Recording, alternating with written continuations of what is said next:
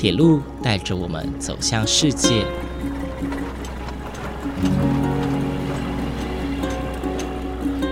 现在，欢迎和我一起来到鬼世界，由正声广播公司台中台制作，胡浩辰主持。欢迎收听，欢迎来到鬼世界。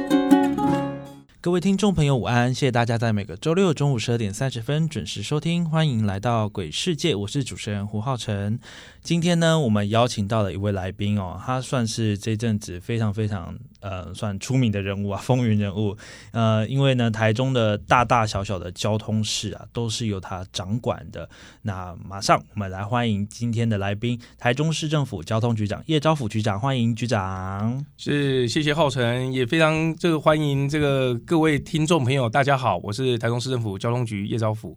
啊，局长你好，今天很高兴能够邀请到局长来到正声电台，跟大家分享哦台中捷运的大小事啊，一些过去啊、啊现今啊，以及未来的一些发展哦。那首先呢，想要请问一下局长，呃，因为其实台中捷运啊，第一条路线就是绿线，在四月二十五号的时候正式通车了，正式的为台中的交通史上写下全新的一页。不过，其实啊，很多市民都有个疑问，其实包括我心中也有一点点这样的疑问哦，就是啊，我们原本有规划一条路线叫做蓝线，那这条蓝线预计行经的地区呢，主要是台湾大道，也就是台中人非常非常熟悉的中港路。那在这条中港路上啊，其实有非常多的观光景点，还有商业区哦。对于台中人还有外地的游客来说，这条路真的是算是认识台中的第一条路哦。不过啊，其实因为这样子，他大家太过于熟悉了，结果反而是绿线，它先通过交通部的核准而新建。能不能请局长跟大家说明一下绿线它新建的背景，还有它的重要性在哪里？是我我想这个问题哦。呃，过去曾经不管我在学校教书，到政府单位服务，很多人问我这个问题。他说：“哇，台中这个不是最该要新建的，就是台湾大道的捷运蓝线应该优先吗？怎么会是捷运绿线哦？”那其实这一件事情刚好利用这个机会，也在空中跟大家做个分享。是，其实台中捷运绿线，呃，基本上它是呃，不管绿线、蓝线，甚至机场线，其实在当年的省政府时期的时候，都做过一些路网上的规划。那只是因为后来进到了这个呃费省之后，很多的这个相关的规划方式在往下延伸，到了台中市再继续做。那事实上绿线当时候是由交通部是因应我们的高铁计划，它是属于高铁的连外计划的一环，所以那时候是由交通部针对高铁连外的部分首呃率先核定。所以其实绿线会先做，甚至大家去看绿线的过程，绿线当时候做规划案、综合规划设计，其实都是由交通部主导。所以基本上那条路线就是最开始的定位在于高铁的计划已经核定在新建，所以必须要搭配高铁的各个站区都有连外的系统，那所以绿线就率先被核定了。那当然这件事情我们也当然希望同步了，所以从过去我想这个十来年前。开始在提送所谓的捷运蓝线，就台湾大道的可行性。那事实上，这条路线就由市政府在主导，在做相关的可行性，甚至现在目前来做综合规划，已经送审到交通部。那我想，这个时空背景哦，当然是这样子。不过，对是否来说，我们现在非常的积极，也希望能够尽速的把各个路线能够逐一展开，因为难免呃绿线有它的一个目的性存在。其实从目前的经营的四月二十五号通车。我们都看到，的确，它有达到所谓的高铁站的连外的效果。高铁台中站的这个捷运站，永远都是十八站里面运量最高的那一站。是，所以代表当初的规划当然有它的效果。可是，毕竟绿线的一条路线，是不是能够符合到广大市民的需要？我想这一块，呃，还有待努力。那我们更希望后续有不同路线去串接，那这个效果一定会更加的这个加成发展。是哦，其实因为从三月二十五日开始试营运哦，到正式通车的现在，其实呃，以台中捷运公布的数据来看呢，高铁台中站不管平日假日哦，不管是试营运或是正式通车之后，它的运量永远都是 number one，真的都是 number one。可以，所以可以其实看到，其实台中人以及外地的游客哦，外县市的民众都非常仰赖高铁台中站，呃。透过捷运去通行到其他地方，而不管他是要去呃旅游的，或者是去洽公的等等的，其实看得出来哦，呃，当时交通部把绿线作为一个高铁连外的一个路线哦，算是一个蛮蛮成功，而且是看到很远期之后的一个效果。那在今年四月四月十五日的时候呢，交通部也核准了台中地区大众捷运系统整体路网评估计划。那就像刚刚局长提到的，其实大台中的捷运路网是有很多条路线所交织而成的，就像刚刚提到的串联山海线的蓝线。以及行经台中国际机场的机场线，又称局线，甚至有更远期的科工轴线啦，或是大屏雾线等等的路线，把台中的山海屯地区全部都串联起来了。那能不能请局长跟大家说明一下，目前除了台中捷运呃绿线之外，其他路线的进度到底怎么样？是哦，非常感谢浩辰，浩辰对我们这个。相关的这些轨道的进度跟路网都是如数家珍哦。是是。不过其实就像刚才跟各位听众朋友分享哦，事实上当然捷运绿线是因为高铁这个计划的一个都会区的延伸。但难免台中市的这个道路结构还是是以过去还是是以这个台中火车站为核心，然后再做这个所谓的辐射状的往外扩张，所以相关的我们看到这些不管台湾大道、呃中清路，甚至崇德路、北屯路，一直都是我们过去不管在车流量相关的这些公车路线都很多的地方。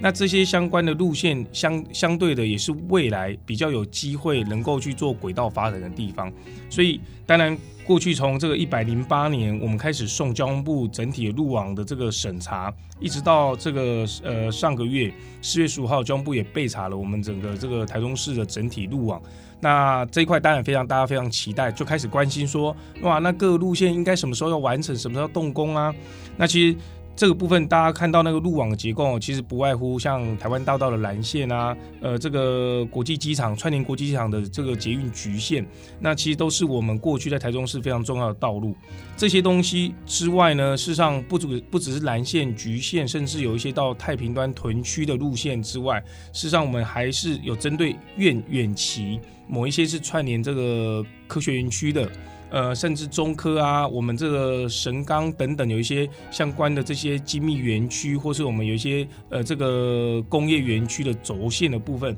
我们预期它会是在这些基础的轨道路网完成后，下一波可能必须要去串接的。那这一块其实从大台北的都会的捷运路网里面也看出端倪哦。其实最开始从比较核心的台北市里面的这些轨道的发展，其实到现在甚至谈到新北市的所谓三环三线。都是在随着这个轨道发展，都市产生了一些呃这个因果的这个循环改变之后，又产生新的一些廊带。那这个部分也会配合都市发展局里面的很多的都市计划检讨，去产生一些新的廊带或新的路线。那这一块，我想呃台中市在面对未来可能三十年、五十年、百年大业的这个城市发展里面，呃这一波的这个路网提出，甚至交部的备查，并不是说一定是完全就只是这个结果。它一定会随着台中市未来整个整体发展，然后产业形态、路廊、居住环境，还是会做一个，比如说短中期三五年的区域性的检讨，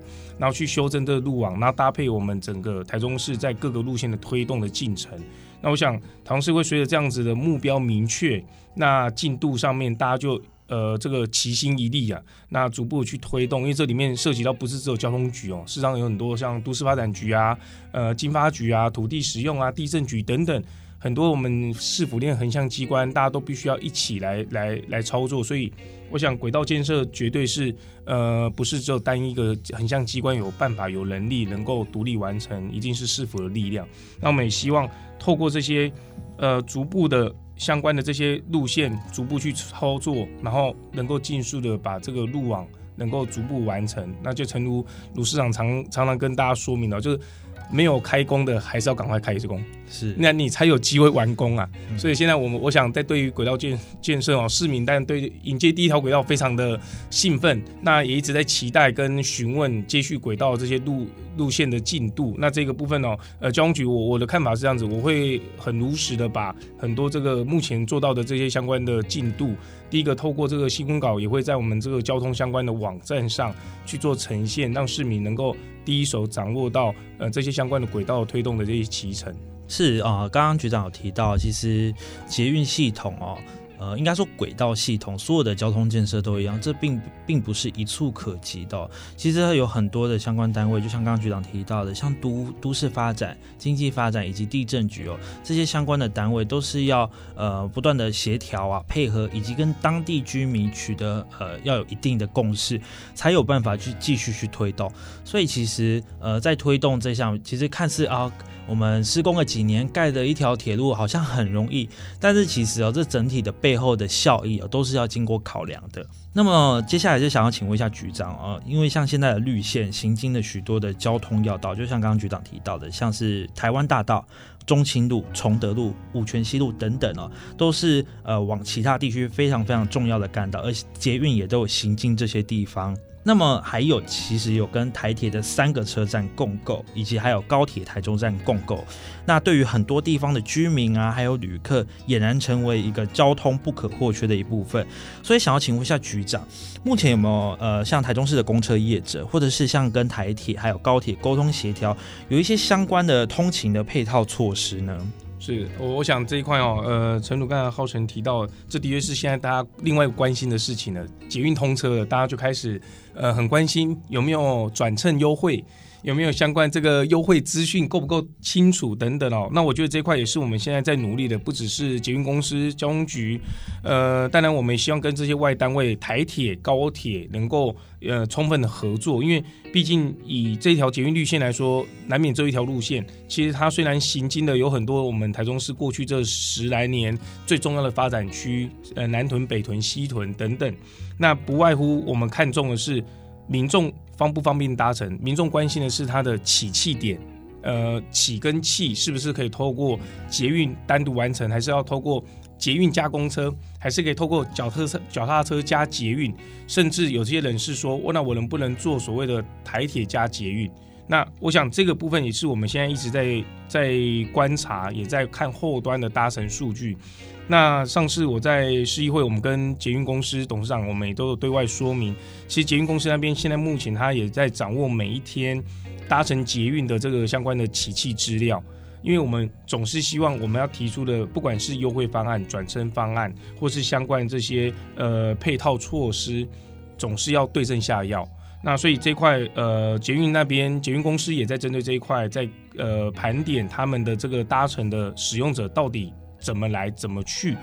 那对交通局来说，事实上现在我也请我们交通局局里面的公捷处掌管公车的，我们针对所有十八站各站的这些公车路线，去盘点那一站的公车路线的起讫上下车的状况。然后我也请我们交通局里面负责这个 iBike 呃公共租赁脚踏车的工程科，把这个十八站的这个租赁点。每台车，呃，平均这个借的次数，什么时间点借的，事实上我们也可以从后端去得到一些资料，因为我们希望慢慢厘清台中市民面对或是在台中居住的这个民众，面对第一条捷运怎么去使用它，那我们才从这些相关的资料里面去堆叠，比如说民众期待的是一个转乘的呃优惠方案、套票方案。还是是他觉得他是希望有一个，比如说，呃，类似像台北捷运一样，用忠诚度的方案，我只要搭捷运二十次、三十次，你给我适度性的优惠。那我想，不同的优惠有不同的受众户，也是我们目前在面对捷运通车的时候，我们一直在思考，那接下去要用什么样方式来让市民更加方便，或是更多利用这个捷运。那甚至提到像我们跟台铁，我也希望我们跟台铁未来有更多的合作，因为毕竟。捷运绿线跟台铁在台中蛮特别的哦，有三个共站点，就是北边有松竹，到了这个南边有大庆，甚至到这个乌日高铁。那其实我之前我也都有观察这个网友，我有些网友也真的是蛮厉害的，他开始在捷运试营运的第一天就去体验过，他说从这个松竹站先搭这个捷运。花了二十二分钟，然后再花了三十五块的票价吧，然后可以搭到大庆站，然后他在那边等车，再从大庆站坐台铁，花了十五元搭区间车，花了十七分钟再回到松竹站，所以。他说：“哇，这个绕一圈五十分钟可以搞定台中市绕一圈，然后，但这件事情也凸显了其实，呃，捷运绿线跟跟台铁事实上是有一些不同廊带的互补效果。那再搭配，我们可能有几条未来的这个还没有捷运线前的，像台湾大道有不错的公车服务，中清路、崇德路等等哦。我想这几个部分也是我们现在在串接的，呃，怎么样让这个转乘的资讯第一个透明化。”呃，转乘资讯明确化，让民众好辨识。第二个是在接续能不能提出一些比较适度性或是符合民众期待的一些呃可能配套优优惠，甚至套票方案。那这样子的话，可能更可以去让捷运路网的使用范围更加拉大，那民众才会更加的去使用公共运输。那事实上，呃，不外乎哦，公共运输越多人使用。交通局面对的道路上的压力就会减轻了，所以这个对交通局来说，我想交通上面的这个拥设条条件就会减缓，那就比较不会有那么多这个违停问题，甚至像最近大家最关心的交通安全，我想这是我们在面对整个城市的发展，绿色运具、交通安全也应该都是。可以是一体性的，呃，全面的同步来进行。是哦，其实呃，听到刚刚局长这样子分享哦，呃，我得出来的结论就是，请大家多多搭乘大众运输工具，减轻局长的负担。是，谢谢浩飞。对，在这边跟大家呼吁一下，没有啊，开个玩笑。是啊，因为其实呃，就像刚刚局长提到的，其实。以绿线来说好了，呃，它行进的地方，可能大家会觉得啊，怎么会走这些地方了呀？感觉就没有什么运量，没有什么人的感觉。但就像刚刚局长提到，其实过去台中大家比较多会仰南北仰赖的就是以铁路啊，以台铁为主。那但是现在呢，绿线行进了不同的地区。那它是形成一个互补的效果，所以其实呃，在整个捷运的路线的的行经的地方啊，相对于这些民众啊，他们一定会相感受到相相对的非常的方便。那么最近想要呃想要请问局长一个问题哦，呃，最近大家一直很关注那个台中捷运的运量，其实呢，最近就是一直不断的有其他的新闻出来说啊，台中捷运自从正式通车之后，哇，整个运量往下掉，甚甚至连正式通通车的那一天，运量都没有达到非常的高，大概只有三万多，并没有到四万。比起过去试营运阶段的运量哦，其实是大幅下降。想要请问一下局长，你对于这样的数字会不会有什么样的担心的地方啊？我我想这个就是呃，我跟董事长哦，因为跟林志颖林董事长，台中捷运公司的董事长，事实上我们两个从呃还没有试营运，其实从去年前年我们已经都在讨论这件事。那我呃，我们大家都理解哦，呃，事实上收费了之后跟没有收费一定有运量的差异。那我给我给大家呃听众朋友几个数字啦，其实大家以台中市目前我们在观察，呃，假日平日台中市的捷运有有别于台北的捷运哦，呃，第一个台中捷运假日人比较多，平日比较少，在呃从三月二十五号的试营运起开始免费的时候也是一样，假日平均有将近十万人。那平日大概就是将近五万人，那呃，这个是第一个跟台北不一样，台北是一到五的通勤人数比较高，是假日比较低。那第二个呢，当然从收费了之后，其实我们在观察，大概就是免费骑的大概剩一半的运量，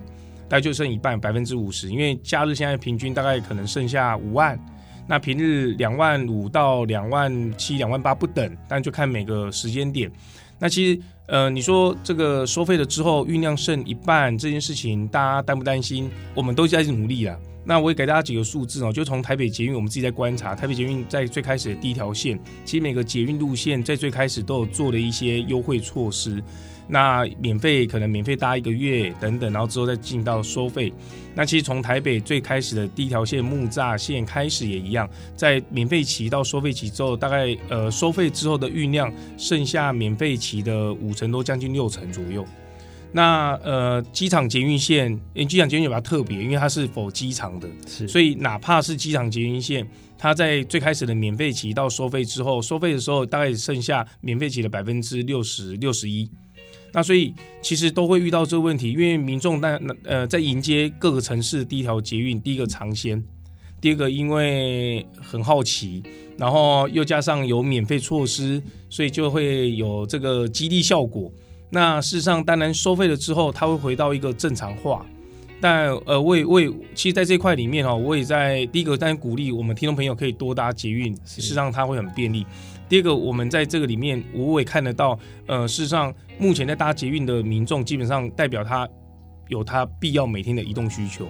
所以捷运公司他们也很努力哦，像比如说在五一劳动节的时候有推一个五一劳动节的方案，现在我们就希望透过不同的方案，先来让所有的市民朋友开始慢慢的了解捷运已经进到城市里面。那当然难免开始这个运量，大家一直会比较。那呃，我觉得这一块也为什么我们都愿意清楚透明。捷运公司每天在相关的数据也就清楚跟大家说明。那当然，这个一方面让所有的市民了解，第二方面砥砺我们自己了。就说面对这样运量，我们必须要做更多的事情，尝试让捷运的服务范围更大。就像刚才提到的，不管是公车、脚踏车的串接，不管是未来的这个优惠方案、套票方案的等等，或是套票呃这个配套措施的这个加强。我想，我想这块都是在在在提醒市政府跟捷运公司，我们必须要用呃更呃有效方式来让我们的市民更靠近捷运。那不过从这个运量来看，至少我们基本上相对于他县是在第一条捷运开始之初。那从这个免费起到收费起里面，呃，不能说它是值得期待啦。不过我对于台中市民或台中捷运未来表现，我还是蛮有信心的。